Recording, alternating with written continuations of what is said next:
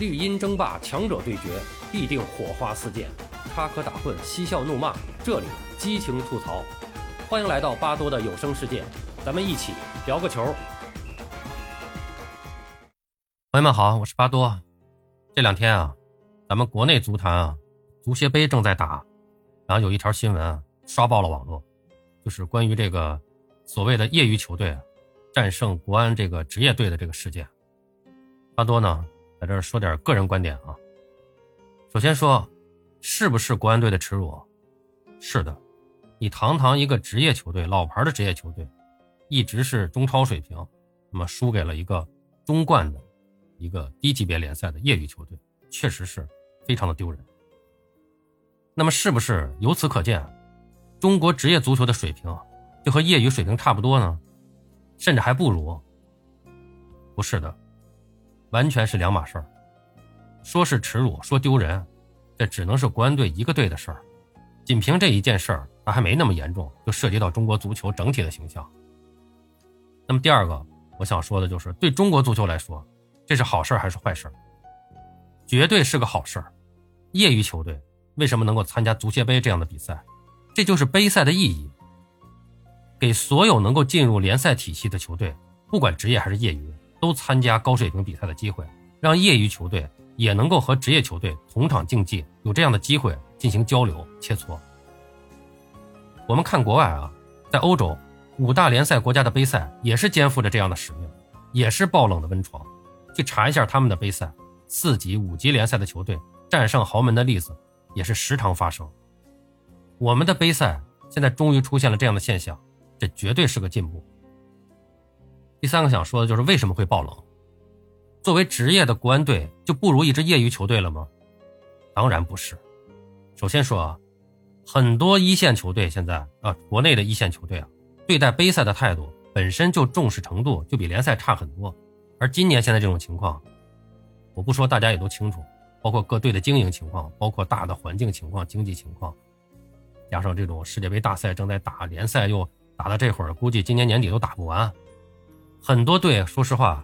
主观上就已经早早的放弃足协杯了。不说故意输球，也是想着能打到哪算哪，而且心中啊还渴望着早点淘汰。国安队就是集中体现这种心态的队伍。你看看出场阵容就知道，只不过是在第一轮输给一个业余球队，面子上不好看罢了。对方是业余的，确实是业余，但不过完全不是现在很多媒体上说的那样啊，全是踢野球的出身，凑吧凑吧。就来踢来了，结果就赢了。我还看到有人啊发了个视频，呃，说我这家乡球队啊，平时练习啊就是在这个山间草地上，啊，确实他弄了个球，找了几个人，在一个山地上的一个缓坡上，就是自然那种草坪，坑坑洼洼的，然后比划两下，说我们平时就是这么练习的，练出来的，把职业队打败了。这根本就是胡说八道，居心叵测，完全是误导球迷。这一类的各种新闻，不过是那些喜欢拿中国足球调侃的。类似那个著名的假签名足球收藏家那些的球盲们，看到这个标题“中国的业余球队战胜职业球队”，哎，看到这个标题又兴奋了，一起赶过来过个口瘾，要个高潮，满足自我罢了。这支队伍所谓的业余球队，主要的成员确实是各种的从业者都有，但最主要的多数人还是所谓的职业队不要的。那什么意思呢？也就是说，他们是经历过专业训练的。有的人可能从小就经历专业的训练，可能到了十几岁就专心上学了，专心考大学了，或者说到了十六七岁、十七八岁，甚至说二十岁左右，在不同的阶段，他们被淘汰出职业体系，或者说他并不一定很差，只是没有机会进入职业队了。那这个原因非常多。而这支队呢，虽然是业余的，但是他进入了这个正规的联赛体系，每年有正规的联赛打，只是比赛的水平、比赛的频次和这个强度啊要差一些。当然了，训练他们也说了，可能每周可能训练一到两次，但是他还是有一定的专业水准的。当然，还有就是说他们也没有固定的待遇。那确实啊，这就是业余和职业的区别啊，他没有固定的待遇。但实际上，现在所谓的这些职业队，咱们的这些职业队有待遇，只能说是有待遇标准，基本上都不兑现，待遇也没好到哪儿去。那么还要强调一个现实，就是这个比赛也能反映出我们一直诟病的青训断层的问题。国安队派了一帮二十三岁左右的小孩上场锻炼，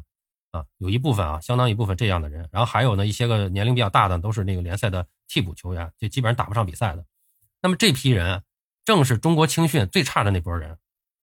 而对手呢，所谓的这个业余队里边呢，三十岁左右的一批人，那波人还是赶上了青训比较不错的时代。刚才也说了，他们有很多人，他们是没机会打职业，他们是参与过这个专业训练的，然后呢被淘汰下来，所以那一波人，他们的青训水平还是不错的。他们要是赶上现在二十三岁这帮，可能真比现在什么柏杨啊这帮人要踢得好。哎，就这些很多的主客观因素啊，搅和在一起，一救火，打出一场爆冷的比赛，这真的没什么可惊讶的。最后，我就想强调一下啊，这个事儿对中国足球真的是个好事儿，让大家更多的关注一下低级别联赛，关注一下业余球队的生存方式，让更多的业余球队能够向这个职业模式啊不断的拉近，这才是中国足球真正的进步。天天盯着国家队那几个人没有用，没有基础哪来的国家队成绩？还有就是那些无良媒体，整天就弄一些个十句话里掺上三句真的，编上七句假的，来忽悠误导球迷，这真的是用心险恶呀！这最后插一句，这个前两天就昨天不是爆出那个，说这个卡塔尔花钱贿赂厄瓜多尔五名球员，然后多少多少钱什么什么，这数据非常清晰啊。然后这个要要赢得这个比赛一比零赢得这个开幕式，后来不是被证实了吗？完完全全是个。假新闻是个造谣的，因为这个新闻的首先爆出这个新闻的那个人，是一个著名的专门以假新闻，就是在国际足坛上专门以假新闻造谣啊吸睛这么一个媒体号，就太 low 的咱们都不说了。我就还举个例子，就是上届世界杯，因为刚才说到这次世界杯这个造谣的这个事儿，就上次世界杯咱们也有过一次，就是当时是小组赛第一场比赛，阿根廷队一比一和这个冰岛队战平了。然后这个中国媒体就出了很多这样媒，哎呀说冰岛这个，呃全都是这个业余球员，然后什么都是老师铁匠，什么这个打字员，啊全都是这个，然后那个跟阿根廷队打成了一比一，怎么怎么样说这个冰岛，结果我专门查了一下，那个去年世界杯期间我曾经写过这篇文章，就介绍冰岛队，查了一下，一半以上的球员在五大联赛效力，所有的球员二十三人大名单全部都是全部都是职业联赛的，最次的都是在冰岛本国的顶级联赛。效力，然后很多的都是五大联赛的主力球员，哎，到我们这儿就变成了，哎，这全是业余球员，全是这个啊，这个这个这个什么学生啊什么的，这个老师啊，哎，这都说的不错的，还有什么铁匠什么都出来了，这就是中国媒体，所以我们球迷啊，在看这些信息的时候，真的擦亮眼睛，关注一下这个信息的来源。好了，关于这件事儿，巴多就说这么多。